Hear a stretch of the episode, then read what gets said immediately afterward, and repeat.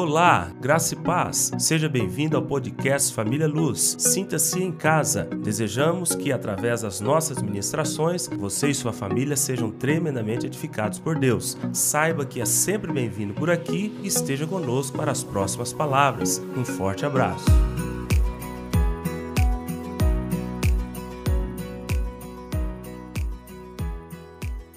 Bom, então, hoje nós vamos dar continuidade sobre essa série Sal da Terra. E o tema hoje é Sendo Sal Fora do Saleiro. E vamos trabalhar hoje sobre dois personagens bíblicos, Jonas e Paulo, duas vidas, temperos diferentes. Eu preciso que você abra a, a sua Bíblia lá em Jonas. E nós vamos falar desses dois personagens separados por 880 anos. Cada um, é, um não viu o outro. Mas é interessante porque esses dois personagens servem o mesmo Deus. Esses dois personagens são judeus. Esses dois personagens são estritamente voltados para ah, o Deus Jeová, e eles enfrentam circunstâncias semelhantes, só que um teve um encontro com o sal da terra, o outro não. O outro teve a sua teologia estabelecida em cima, em cima de parâmetros muito fechados, e ele não entendia o que significava ser sal a temperar. Ele não compreendia que ele tinha que ser uma luz a brilhar. Ele pensava que ele teria que ser luz dentro de um lugar claro como este, e ele achava que tinha que ser sal dentro do saleiro. Estou falando de Jonas. Mas Paulo, que tinha no princípio do seu ministério esse entendimento como de Jonas, ele tem um encontro com Jesus. Ele tem uma revelação tremenda a respeito de Jesus e toda a sua teologia é transformada a ponto de ele compreendeu o que significava ser sal. Do que ele começou a compreender, ele tinha o um entendimento do que via ser luz. E caprichosamente Deus permite nesse mesmo livro que sobrenaturalmente foi deixado para nós com histórias tremendas e ele coloca dois personagens que ele ama, personagens que Deus Jeová Bruno Marcel, vem conversar com eles pessoalmente. Vem conversar com ele. Conversa com Jonas com muita tranquilidade, né? não sei se é através da intuição ou de voz audível, como foi com Moisés, mas Deus está conversando com Jonas assim, tete a tete, batendo papo com ele, discutindo mano a mano, no par, assim. Então, é, Jonas tem essa intimidade com Deus. E Paulo também tem. Só que um tempera e o outro não. Um muda ambiente, um transforma ambiente e outro não. E Deus traz para nós essas duas experiências semelhantes desses dois servos, é claro que é para trazer diferença para nós. Porque nós estamos no período de Paulo, nós não estamos no período de Jonas. Nós estamos na época da graça. Nós não estamos na época da lei. Nós queremos viver semelhante àquilo que Paulo é, fluiu de maneira natural dentro da circunstância em que Jonas foi um caos e que Paulo transformou de caos em glória. Então é esse o entendimento que eu quero trazer para esta igreja. De que nós podemos servir o mesmo Deus, podemos ter a mesma teologia, podemos estar debaixo da mesma direção, estarmos debaixo da mesma liderança, mas se nós não tivermos o entendimento do tempo em que nós estamos e a maneira como devemos expressar, nós seremos sal insípido, um sal que não salga, um sal que não faz diferença, um sal que não tempera. E é dentro dessa questão que nós vamos trabalhar. Eu vou ler então Jonas capítulo 1, do versículo 1 ao versículo de número 5. Todos acharam? Profeta Jonas, capítulo 1, do versículo 1 ao versículo de número 5 diz: Veio a palavra do Senhor a Jonas, filho de Amitai, dizendo: Dispõe-te, vai à grande cidade de Nínive e clama contra ela, porque a sua malícia subiu até mim. Jonas se dispôs mas para fugir da presença do Senhor, para Tarsis. E tendo descido a Jope, achou uma, um navio que ia para Tarsis. Pagou, pois, a sua passagem e embarcou nele para ir com eles para Tarsis, para longe da presença do Senhor. Mas o Senhor lançou sobre o mar um forte vento e fez-se no mar uma grande tempestade, e o navio estava a ponto de se despedaçar. Então os marinheiros, cheios de medo, clamavam cada um ao seu Deus e lançava ao mar a carga que estava no navio, para que para o aliviarem do peso dela. Jonas, porém, havia descido ao porão e se deitado e dormia profundamente. Bom, eu não vou continuar a partir daqui, porque vocês sabem o que aconteceu em toda essa história que envolve a vida de Jonas. Agora queremos caminhar lá para Atos dos Apóstolos. Eu deixei o Atos por último, porque é um livro mais fácil de vocês abrirem.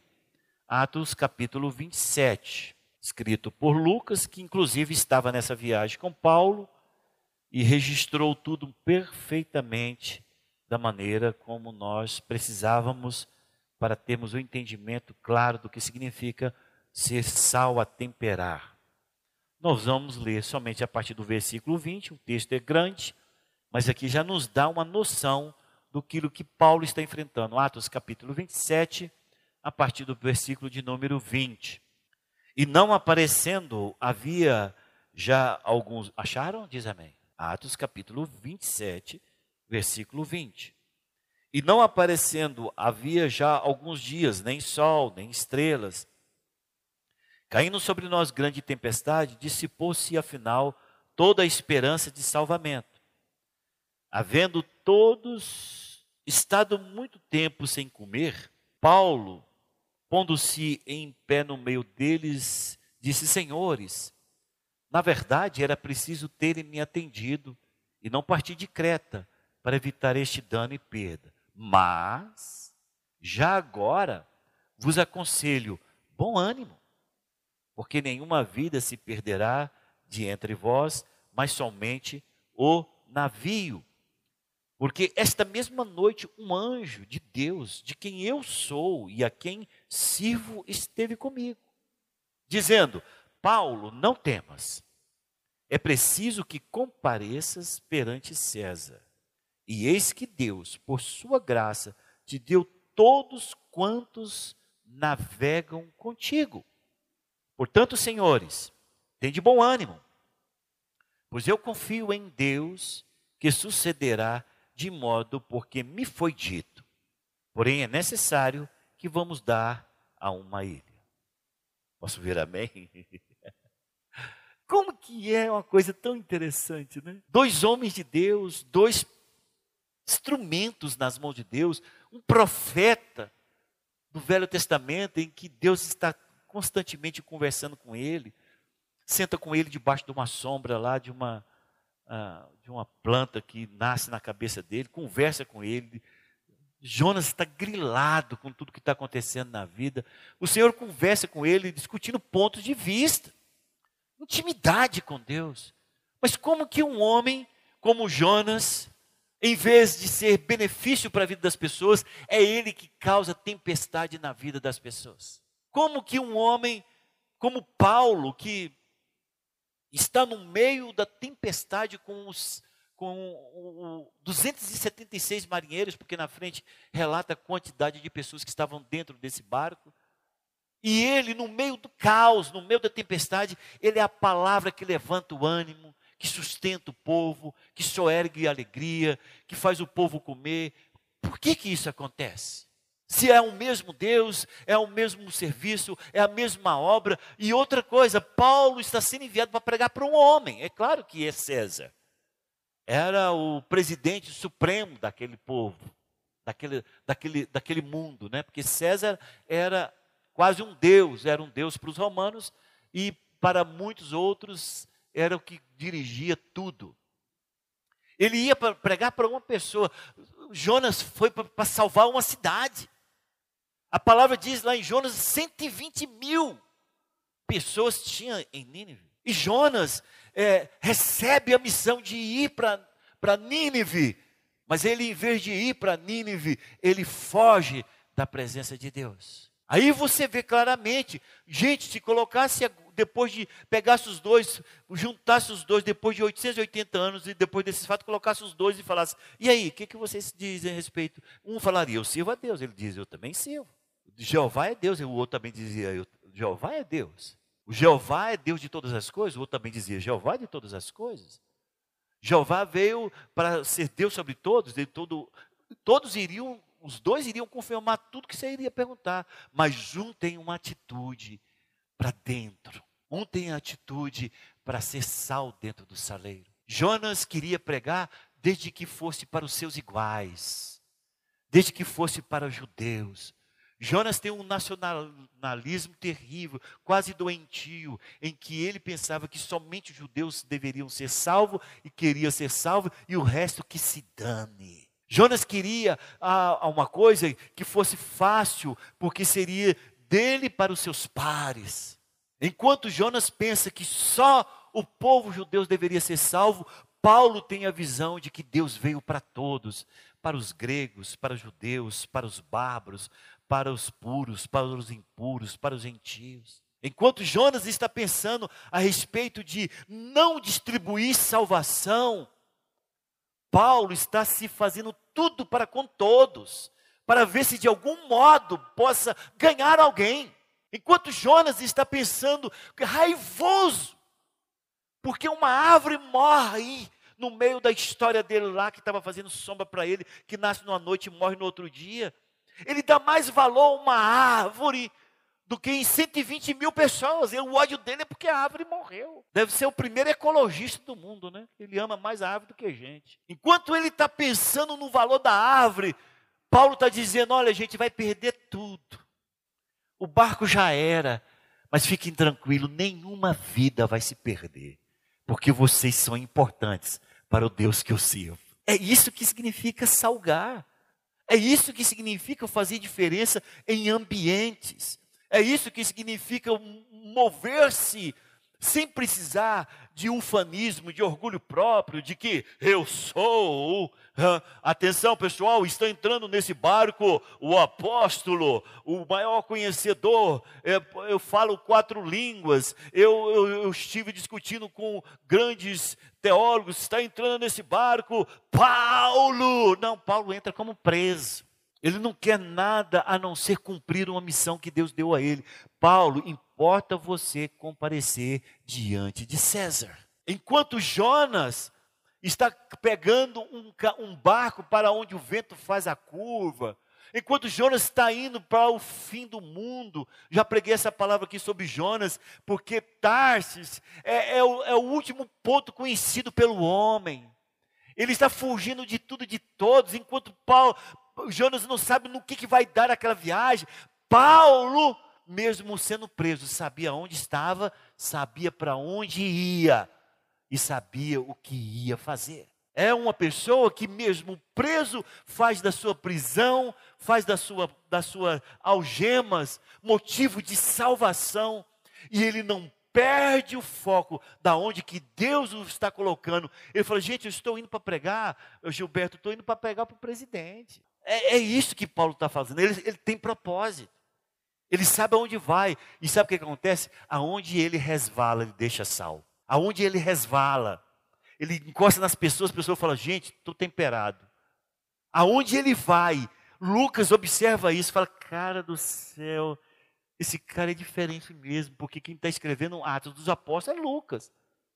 E ele diz lá, nós, nós, nós. Então Lucas está nessa viagem. Ele fala, cara, esse cara é diferente. A maneira como ele se porta, a maneira como ele se importa com as pessoas é diferente. E aí, então, eu digo que Jonas é o sal que não queria salgar. Nós temos pessoas assim na igreja, que são sal que não querem salgar. E aí a pergunta: por que homens que creem no mesmo Deus agem de forma tão diferente? Isso não é diferente do nosso contexto, não, irmãos. Tem pessoas que são verdadeiros agentes secretos de Deus na terra. Para que isso? O que Deus quer é que aonde o Ronivon Monteiro caminha, as pessoas percebam, o Ronivon Monteiro caminhou por aqui, cara. Eu conheço a maneira como ele se manifesta. Eu conheço a palavra do Ronivon Monteiro.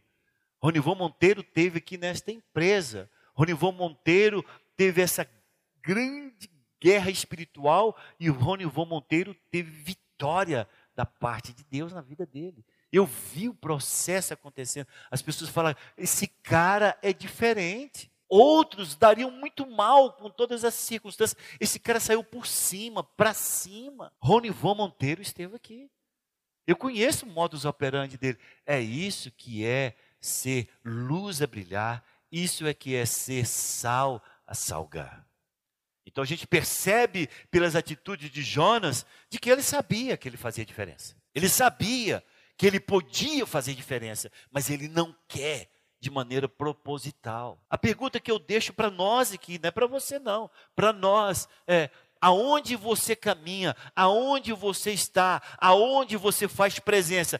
Qual é o tipo de impressão que as pessoas recebem de você? Porque muitos pensam também que o fato de você ser sal a temperar é de que você vai chegar e o trem vai revolucionar. Calma! Não foi assim com Paulo. Ele vai chegando, já no contato, já conversa com os presos, porque são tão entre os pares. E os, e os presos falam: gente, esse cara é legal, um papo bom desse cara, esse cara tem um papo para cima, já com os presos. Entra, esbarra no capitão, poxa, capitão, permissão, né? Que bom que está com o senhor, seu Júlio. É, o senhor aí do, do exército, tal. É, é, no que eu puder servir o senhor. O cara falou, mas que preso atencioso. Estou aqui só fazendo conjecturas, tá? Que, é, que, que rapaz, que legal. Ele chega para os marinheiros e fala, gente, vocês trabalham com uma, um profissionalismo tremendo, né? Quanto tempo vocês estão no mar? Temos muito tempo que estamos no mar, né, que o pessoal era de Alexandria, né? Nós estamos aí muito tempo, conhecemos os mares. Poxa, cara, que, que perfeição com que vocês trabalham. Os caras falam, mas esse cara é diferente. Você vê que ele não está se impondo, ele está, ele está infiltrando, ele está entrando, é, é, ele está simplesmente mostrando simpatia e empatia para com todos aqueles que fazem parte desses 276 pessoas que Deus agora coloca para ele andar junto. A pergunta é esta. Nós vamos entrar então agora nesses contrastes, né, entre Jonas e Paulo. A viagem de Jonas é sem projeto, já falei sobre isso aqui. A viagem de Paulo, ele sabe para onde vai. Jonas usa sua liberdade para fugir. Paulo usa o fato de estar preso para fazer a vontade de Deus. Ah, tem pessoas que falam: Ah, pastor, eu, como é que prega, pastor? A luta que eu estou passando no trabalho, o problema que eu estou tendo com o filho, como é que prega? Como é que vive? Como é que prega, pastor? Eu estou com dívida para pagar, como é que prega? Estou sou debaixo de disciplina, como é que prega? Estou enfrentando luta no trabalho, o chefe está me perseguindo, como é que vive o evangelho desse jeito? Gente, Paulo aqui está preso. Em última análise, Paulo estava sabendo que ele estava indo para a morte. Porque Paulo, ele tem, ele tem percepção espiritual. Ele não tem esperança de que indo a César ele vai sair daí com louros, todo mundo sendo jogando ele para cima. Não, ele vai lá para testemunhar a respeito de, de, Jesus para César. Ele deixa convertidos dentro da casa de César.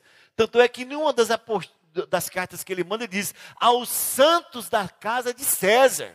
Ele deixa pessoas convertidas lá dentro da casa dele. Ele consegue salgar quem está próximo dele, quem faz parte do seu convívio. Eu acho que não teve pessoa mais bem evangelizada e de experiências sobrenaturais tremendo do que aquele que ficou durante dois anos guardando ele lá esperando o julgamento, que era o soldado centurião, que via tudo, via os milagres, via os prodígios. Então é importante você entender o seguinte: não importa que circunstância você está passando, o Senhor espere que você salgue.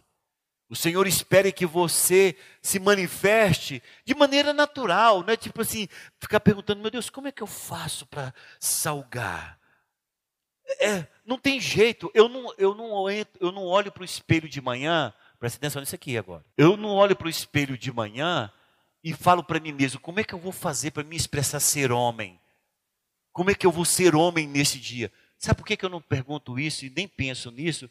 Porque isso é natural da minha essencialidade. Eu sou essencialmente macho, essencialmente homem. Então eu não fico perguntando como eu vou agir, que tipo de braço que eu vou levantar, a maneira que eu, eu vou andar. Eu não fico pensando, eu tenho que andar como homem, porque eu sou homem. Você, você pensa nisso, Gilberto?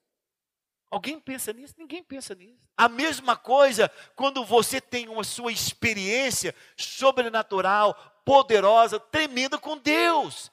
Porque você não tem que se esforçar para ser sal a temperar.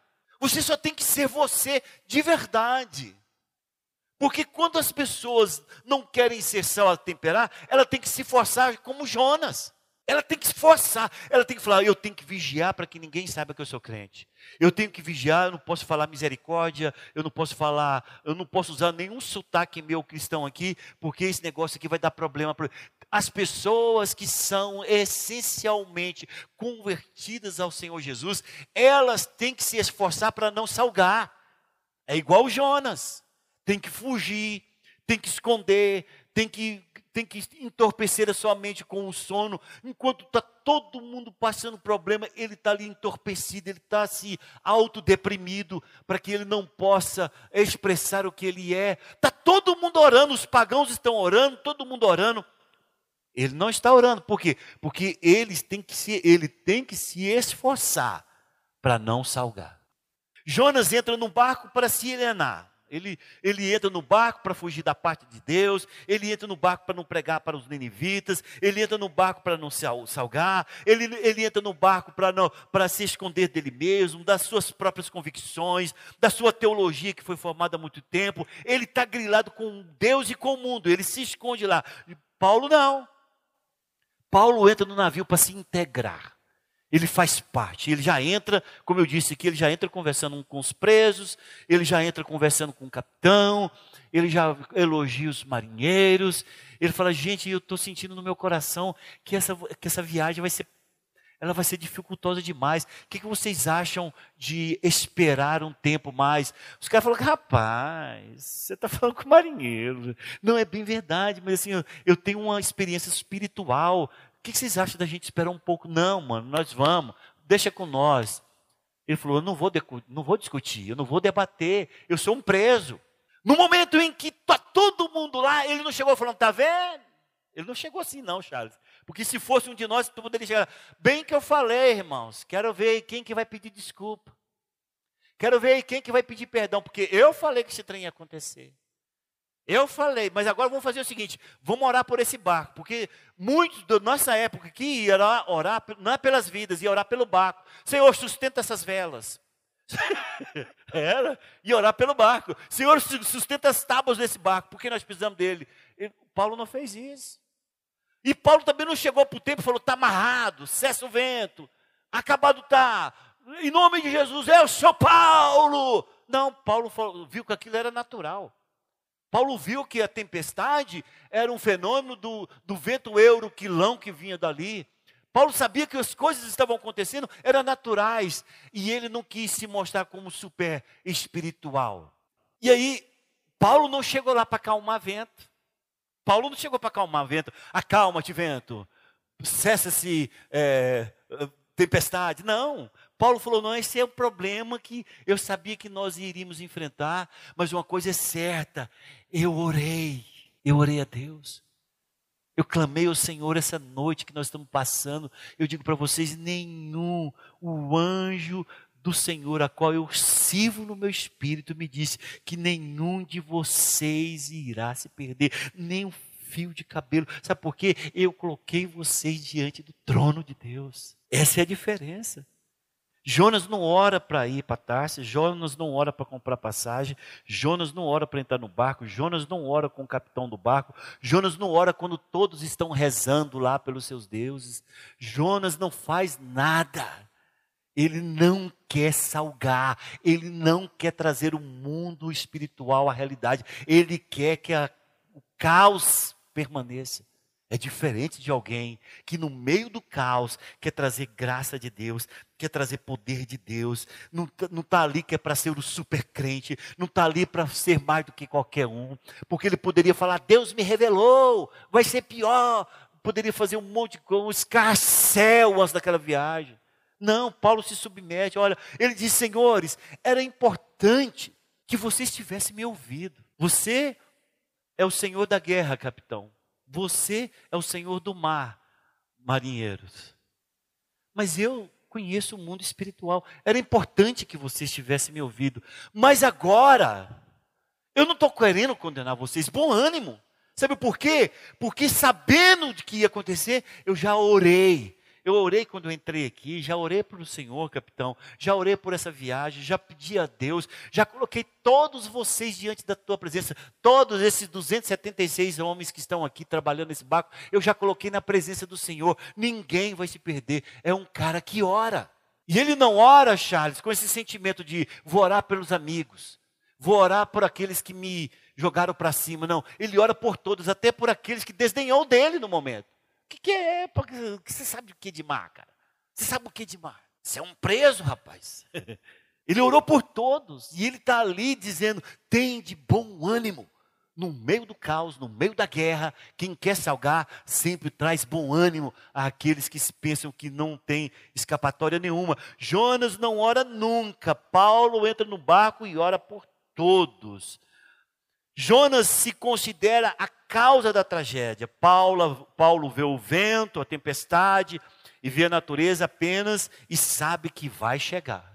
Quando você tem destino, quando você tem CEP a alcançar, quando você tem endereço a chegar, as, os contratempos não vai te impedir de chegar, principalmente por quem disse para ele que iria chegar. Gilberta, você vai estar lá pregando na Rússia. Acabou.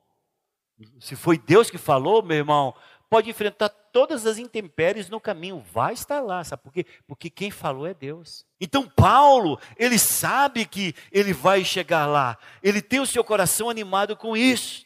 Agora, dura coisa é quando um crente é a causa da desgraça. E você fala, pastor, isso hoje ainda é possível? Claro, é perfeitamente possível. O pior problema que eu vejo nesses 35 anos de convertido ao Senhor Jesus e parte dele, grande parte dele como pastor, é uma, um, um sentimento humano maligno que arrebenta com toda a casa. Desculpa, dois dois sentimentos que entram na vida de qualquer pessoa para destruir não somente ele, mas para trazer tempestade em toda a casa dessa pessoa ou quem está em volta. Soberba, porque a palavra do Senhor diz que a soberba precede a ruína e a rebelião. Porque a rebelião, diz a palavra lá em Samuel, que é como o pecado de feitiçaria, atrai demônios. Olha, irmãos, pegue qualquer pessoa que rebela e veja o que acontece em volta dela, não só com ela. Não tenho na minha mente alguém que tenha rebelado contra Deus, que tenha tido sucesso. Não tem quem tenha rebelado contra Deus que não seja causa de tempestade na vida dos outros. E é interessante que os outros estão inocentes na situação, pensando que eles são os culpados. No caso de Jonas, está todo mundo falando, meu Deus, será que sou eu? Lá o Deus deles, né? É, oh, meu Deusinho, o que, que eu fiz? Todo mundo desesperado. O cara chega lá e fala, vem cá, qual é o seu Deus para Jonas? Aí Jonas fala, meu Deus é o Criador de todas as coisas. Criou os céus e a terra, criou tudo enquanto existe. E ele falou, por que, que você não está orando ao seu Deus, cara? O meu Deus é o Deus do mar. Quando eu estou com perigo, eu fujo para a terra. O outro falou: Não, meu Deus é o Deus da terra. Quando estou em perigo, eu fujo para o mar. E o Senhor é dono de todas as coisas. Como que você tem coragem de não orar ao seu Deus, que criou todas as coisas? Como que você tem coragem de falar que vai fugir da presença dEle? E aí todos olham para Ele. E é interessante uma diferença, vamos ler daqui um pouquinho, mas eu vou adiantar ela. É a diferença da, daquilo que você constrói em sua volta. Aqueles que querem salgar, irmãos, eles constroem um senso de valorização tremenda. As pessoas se valorizam. As pessoas, ao falar de você, João Batista, não fala de você como um João Batista qualquer. Sabe por quê? Porque no decurso da tua vida você constrói os seus valores, em que as pessoas podem falar para. Muitos falam: olha, eu conheço João Batista, cara, João Batista jamais faria isso, porque eu conheço a integridade dele, não é de hoje. Isso é bonito de ouvir, não é? Eu conheço o Charles, cara, você pode falar tudo do Charles, mas não fale disso porque eu conheço o Charles. Charles tem uma integridade assim, assim, é ilibado diante de Deus. Você constrói. Agora eu pergunto para vocês: o que que Jonas construiu? Jonas construiu um total desmerecimento que eles tiveram a coragem. Eles pediram perdão a Deus, falou: Senhor, nos perdoa, mas não vamos ter que jogar esse cidadão no mar. Porque esse cidadão nem, nem coragem de tirar a própria vida dele ele tem. É nós que temos que fazê-lo. Então, Senhor, nos perdoe, porque o que nós temos que fazer é exatamente o que ele está falando.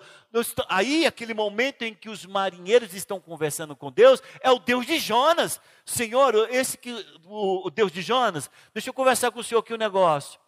Olha, nos perdoa, porque nós não sabemos o que fazer.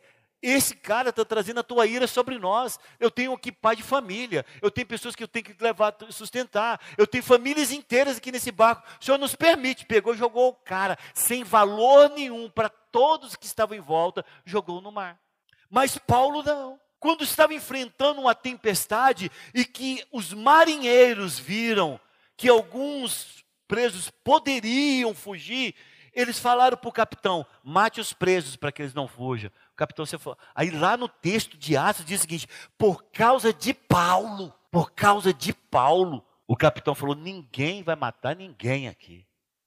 Todos vão sobreviver. A construção, desde o momento em que ele entra para aquele barco, é uma construção de integração, de envolvimento, de tempero de bom senso, de reconhecimento, de valoração das pessoas, de entender cada um deles, de saber lidar com cada um deles, de maneira que no final agora não está o capitão falando, não está o mestre de, de do, do, do, barco falando, não está o timoneiro falando e nem os marinheiros falando. Está lá Paulo dizendo: Senhores, ouça-me, todo mundo atento a ele. Esse já é o 14 dia em que nós não comemos. Eu quero dizer para vocês, porque eu sei como vai acontecer, todos precisam se alimentar para aquilo que vai acontecer. E eu preciso que vocês comam hoje, porque nós, vocês precisam de força para remar, para ser salvo. Eu estou dando graças a Deus por este pão. Eu estou abençoando esse pão. E ele comeu o pão. E a palavra diz: todos comeram. Começou como preso, Charles. Terminou como líder. Começou como um preso comum, aquele cara mais maltratado do mundo.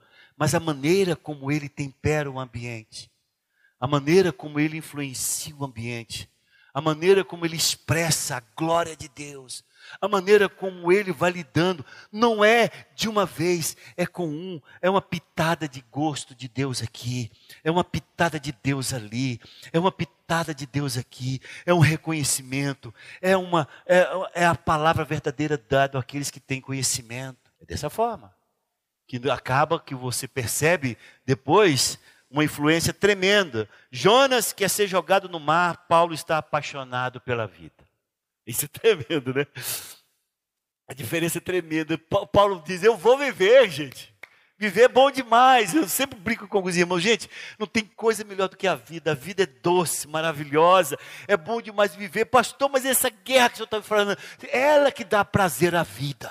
Quando você vence uma batalha que você fala, essa batalha está quase tirando toda a minha paz, mas aí você vence ela assim, você fala, aí você respira, fala, meu Deus, como é bom viver. Né? Quando você vence uma enfermidade e que você acorda no outro dia assim, saudável, você fala, graças a Deus, é viver. O Senhor está chamando uma igreja para que tenha amor à vida. Paulo, ele contagia todo mundo com vida. Vocês acham que não tinha pessoas pessimistas no meio dessas 276 pessoas? Vocês acham que não tinha? Gente que não estava nem aí para tudo aquilo, estava todo mundo, pessoas que tinham brigado com a esposa, estava ali deprimido. Você acha que não tinha? Tinha. Mas Paulo influencia pela vida que ele tem da parte de Jesus e ele tempera aquele ambiente. E Jonas perde o respeito de todos, Paulo conquista o respeito de todos. Eu tenho essa mania de passar muita coisa antes de mostrar aqui. Jonas é vomitado no mar em Nínive, prega com raiva. Paulo chega em Malta e abençoa toda a ilha. Jonas é jogado no mar. O Senhor fala: não posso deixar esse pessimista morrer no mar, eu vou ter que dar um jeito nele. Ele vai ter que ele vai ter que resolver comigo. É engolido por um grande animal marinho e é vomitado lá onde ele tem que fazer a obra. Aí ele começa a pregar, mas só que ele começa a pregar para o povo morrer.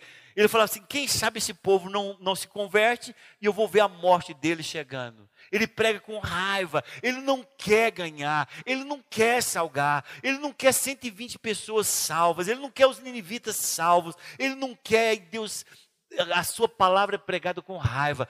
Mas na ilha de Malta, quando Paulo chega, ele olha para aqueles bárbaros e diz: aqueles bárbaros nos, nos trataram com tanta humanidade. Jonas olha os ninivitas como bárbaros. Paulo olha os bárbaros como gente. E Paulo já chega na ilha e os bárbaros atendem eles com muito carinho e e no momento que Paulo está ajudando ali, como um preso qualquer, como gente que come feijão como qualquer outro, ele não é especial porque ele salvou todos, ele não é especial porque foi a causa da salvação de todos, ele não é especial porque falou na vida de todos lá no barco, ele não é especial, ele está ali colocando fogo na fogueira e uma vibra pula na mão dele, pica o bicho, pica o cara. E ele só balança lá e está todo mundo olhando agora, falou, gente, os, os nativos conheciam a cobra, falou, cara, é meia hora.